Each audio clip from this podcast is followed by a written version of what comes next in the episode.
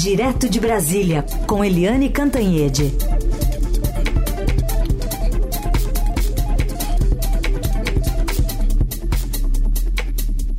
Oi, Eliane, bom dia. Bom dia, Raíssa e Carolina, ouvintes. Bom dia, Eliane. Bom, vamos começar falando sobre o discurso do presidente, que teve 21 minutos. Ontem, ele, na Assembleia Geral da ONU, fez uma participação depois de quatro anos né, de isolamento da gestão Bolsonaro, uma participação do presidente brasileiro que recuperou de alguma forma a orientação internacionalista da diplomacia. Sua fala foi focada em desigualdade, retomou a defesa de uma forma ou uma, de uma reforma no Conselho de Segurança da ONU e criticou a atual dinâmica do sistema internacional. A gente separou um trechinho aqui dele ressaltando a necessidade dessa atenção e protagonismo do Sul global e de reforma de estruturas de governança para atender os desafios atuais. Se hoje eu retorno na honrosa condição de presidente do Brasil, é graças à vitória da democracia em meu país. A democracia garantiu que superássemos o ódio, a desinformação e a opressão. A esperança, mais uma vez, venceu o medo. Nossa missão é unir o Brasil e reconstruir um país soberano, justo, sustentável, solidário, generoso e alegre. O Brasil está se reencontrando consigo mesmo, com nossa região, com o mundo e com o multilateralismo. Como não me canso, como não me canso de repetir, o Brasil está de volta. Nosso país está de volta para dar a sua devida contribuição ao enfrentamento dos principais desafios globais. O princípio sobre o qual se assenta o multilateralismo, o da igualdade soberana entre as nações, vem sendo corroído nas principais instâncias da governança global, negociações em que todos os países têm voz e voto perderam fôlego. Quando as instituições reproduzem as desigualdades, elas fazem parte do problema e não da solução. Bom, Eliane, queria te ouvir um pouco sobre a avaliação que você faz desse discurso e também das menções políticas que ele acabou colocando também ali, quando mencionou extrema-direita ou o neoliberalismo como responsável pelas desigualdades e a perda de direitos dos trabalhadores. Pois é, o, a palavra-chave do discurso do presidente Lula foi desigualdade. Né, desigualdade.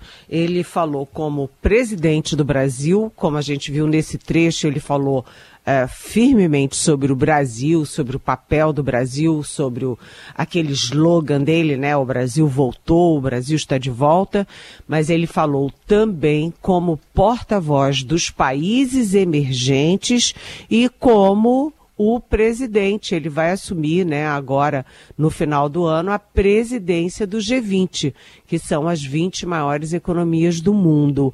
Então, o Lula falou como estadista.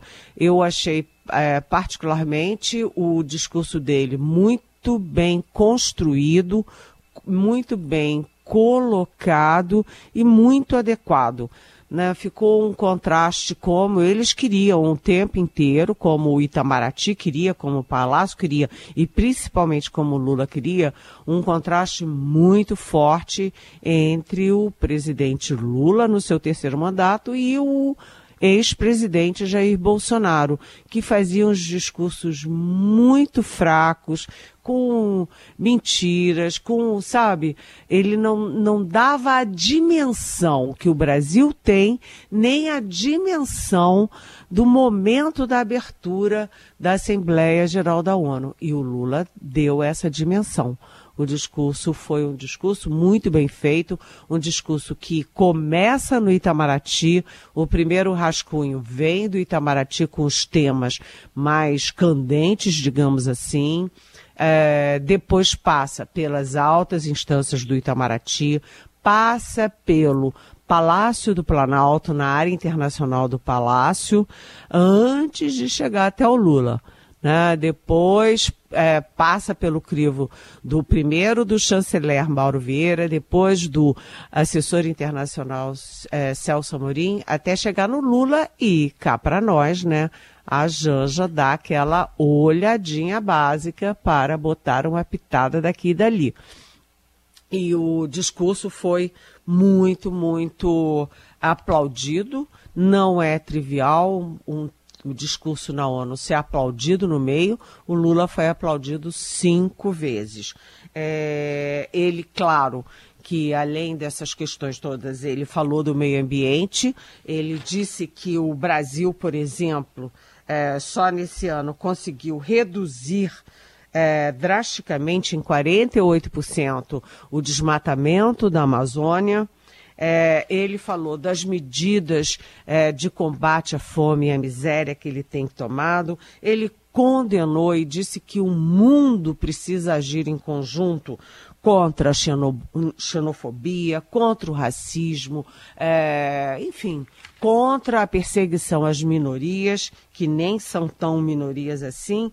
E ele deu também aquele recado uh, da da paz e da democracia, né? Além disso que a gente ouviu, né, dele dizendo que é graças à democracia que ele está exercendo o seu é, terceiro mandato, e ele disse, né, a esperança mais uma vez venceu o medo, é, ele também é, criticou muito o neoliberalismo e diz que foi por culpa do neoliberalismo né, que, uh, que os aventureiros de extrema direita uh, tentaram, chegaram ao poder. Esses, segundo ele, os aventureiros de extrema direita que tentaram trocar o neoliberalismo por um nacionalismo muito perigoso.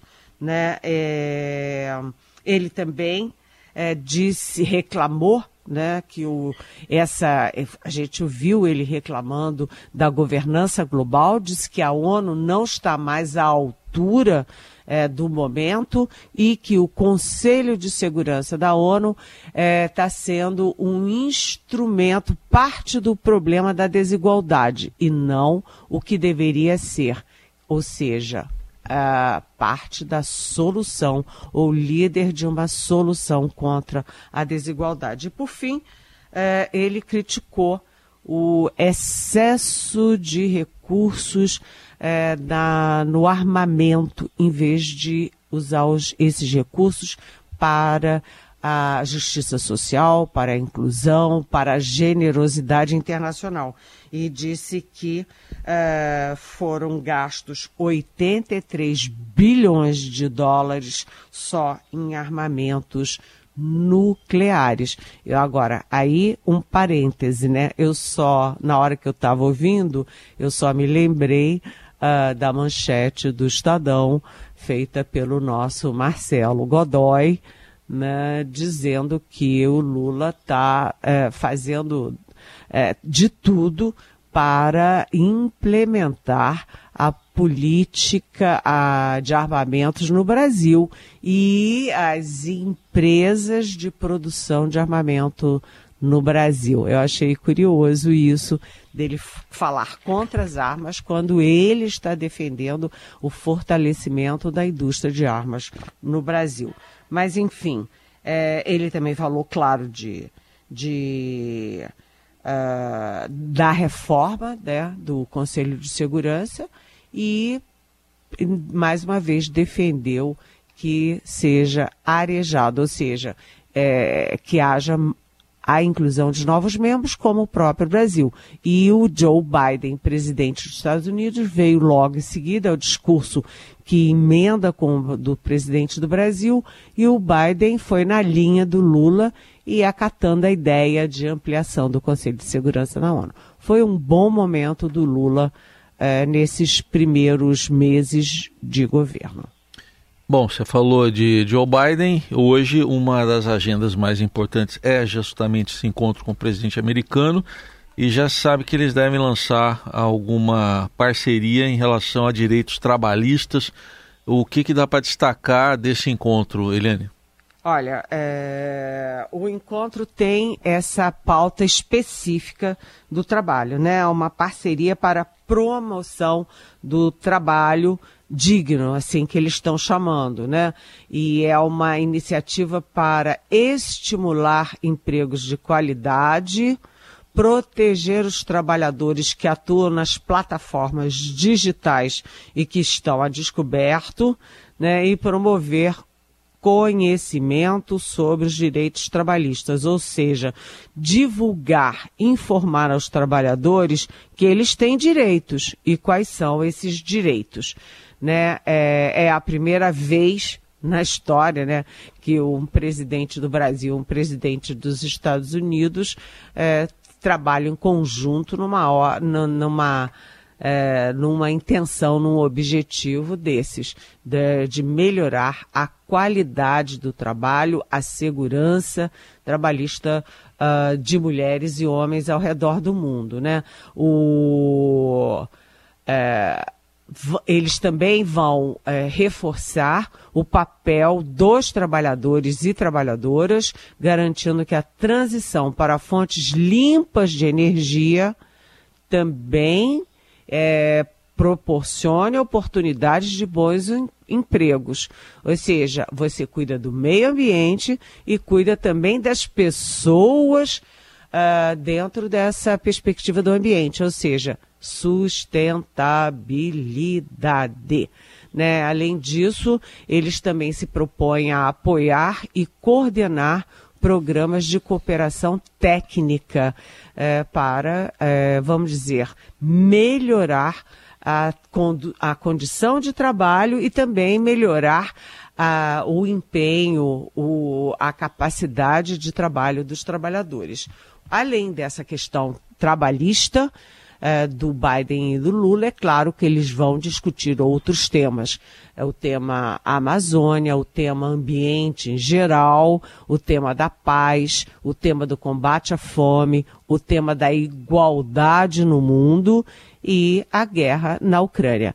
Eu, no discurso do Lula, não citei a questão da guerra da Ucrânia, guardando agora para a gente falar nesse encontro com o Biden, porque o Lula calibrou muito bem é, o que, assim, muito bem que eu digo é assim, é, bem, bem nitidamente o, o que ele falou sobre a Ucrânia. Ele foi cauteloso ao falar da Ucrânia, porque ele condenou a invasão, que fere as regras internacionais, porque ele vai falar hoje com, com o com Zelensky. Então ele tinha que dar um sinal contra a guerra. Mas ele não acusou diretamente a Rússia porque ele quer manter canais abertos com o Putin. Ou seja, ele foi cauteloso ao falar da Ucrânia, diferentemente do Biden, que é muito claramente contra a Rússia e a favor da Ucrânia, e os Estados Unidos já despejaram bilhões de dólares na guerra. Enfim, hoje vai ser um dia quente também nessa política internacional. Bom, você deu a deixa aí, vamos falar um pouquinho dessa agenda do presidente com Volodymyr Zelensky. É, é, mais no fim da tarde aqui, horário de Brasília. Primeiro tem essa agenda com o Biden. Ontem, na saída de uma coletiva lá, ele foi questionado sobre a expectativa para esse evento. Vamos ouvir o que ele respondeu. Vou receber o Zelensky para conversar sobre os problemas que ele quer conversar comigo. Quem pediu qual a expectativa com o Zelensky? Eu não tenho expectativa. A expectativa é de uma conversa de dois presidentes de países, sabe, cada um com seus problemas, cada um com as suas visões. Conversar com o que ele quiser comigo é uma forma de falar de uma pauta bem genérica, né? pois é, o Zelensky nunca escondeu que tem um pé atrás com o Lula. Né? E eles já tentaram se encontrar uma vez, o Lula cancelou, alegando que não estava bem, estava cansado. Depois tentaram se encontrar de novo, aí o Zelensky deu troco e foi o Zelensky que cancelou de última hora. Agora, finalmente, vão se encontrar. E os dois é, ali, vamos dizer assim, é um pouco, um pouco não, é muito saia justa encontro Lula-Zelensky, porque enquanto o mundo ocidental inteiro condenou claramente, né, fortemente a invasão da Ucrânia pela Rússia, o Lula em num primeiro momento disse que os dois países tinham igual responsabilidade. Eu não acho nunca, e ninguém acha nunca, que quem invade é, tem igual responsabilidade de quem é invadido, né? Principalmente se quem invade é uma potência e quem é invadido é um país menor e mais fraco. É, mas o Lula tentou. E aí o Lula também dá sinais de ser pró-Rússia, pró-China. Ou seja, às vezes o Lula avança é, pró-Rússia e depois dá uma confusão danada, ele recua. Então esse encontro do Lula com o Zelensky é um encontro, vamos dizer assim, delicado e incerto. O que, que vai sair disso? Ninguém aposta ninguém faz uma aposta.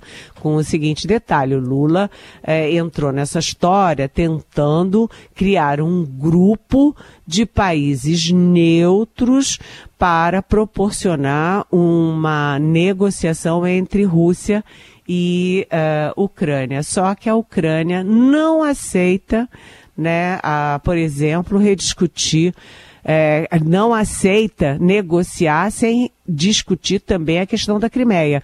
O, a Rússia anexou a Crimeia, né? E o Lula já disse, até num café da manhã com jornalistas é, que eu, do qual eu participei, que o, o Zelensky não pode querer tudo. E a Crimeia é coisa passada, deixa para lá. E o Zelensky não aceita isso.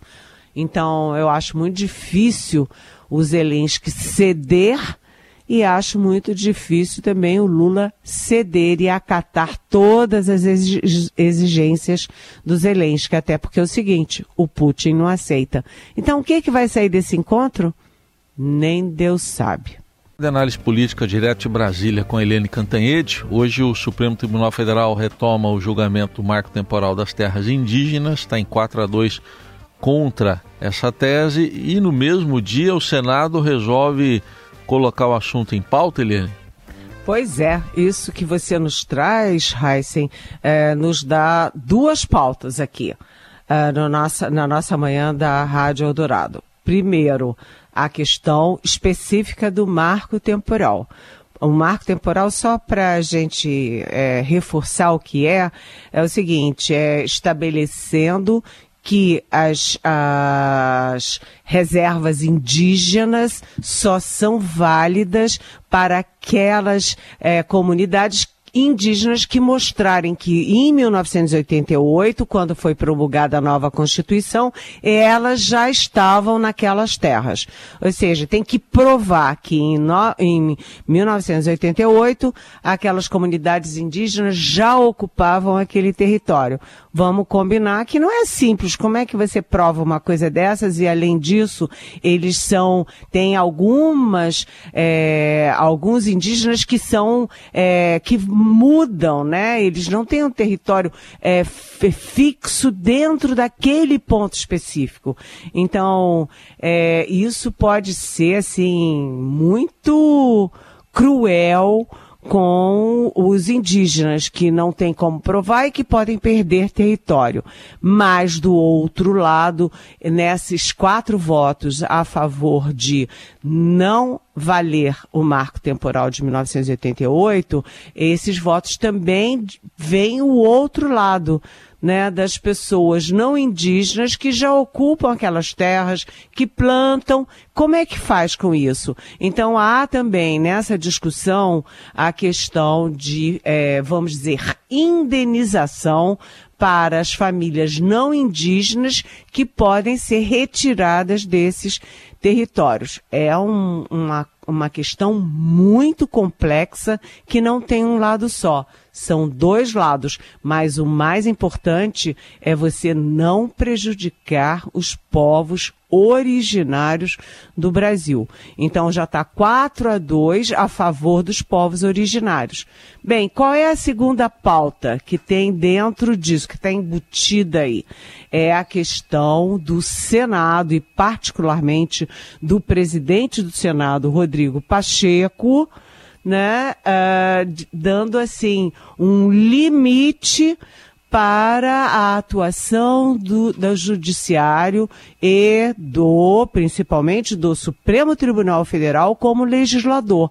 O que que o Rodrigo Pacheco tem dito? Ops, ops, cada poder é um poder. Um legisla, um executa e o outro é o judiciário que julga. E o que que o, o Rodrigo Pacheco está manifestando? Um incômodo com o avanço da audácia legislativa ou legislante do judiciário. Né? Então, exatamente por isso, Heisen, que hoje, enquanto o Supremo julga o marco temporal de um lado, o Senado vai estar julgando a mesma questão como legislador lá no Congresso. É, é um embate, um embate que, além da questão do marco temporal, chega também na questão da liberação de pequenas quantidades de droga. Uh, é, droga mais, vamos dizer assim, menos é, é, preocupante, menos perigosa, como é o caso da maconha. Então, deixar de fazer uma distinção entre o usuário de pequenas quantidades e o traficante de drogas. E isso o, o Senado está numa posição e o Judiciário está caminhando para outra decisão. Eu diria que é muito possível também que o Supremo entre numa terceira questão, que é a questão da permissão do aborto nas 12 primeiras semanas de gestação. A presidente, a ainda presidente do Supremo, Rosa Weber, colocou na pauta, ela que está saindo esse mês uh, do, da presidência e do próprio Supremo por completar 75 anos. Ela colocou. E eu tô achando, e há muita gente achando, que o Senado vai também fazer uma contraposição à posição do judiciário. Ou seja, é, guerra é guerra, né? Cada um pega nas armas que, que tá à mão ali, né? Muito bem. Eliane Cantanhede conosco. Amanhã está de volta para fazer mais análise, sempre a partir das nove da manhã. Lembrando que esse espaço fica disponível para você ouvir de novo nas plataformas digitais de áudio em formato podcast. Valeu, Eli. Até amanhã. Beijão. Tchau.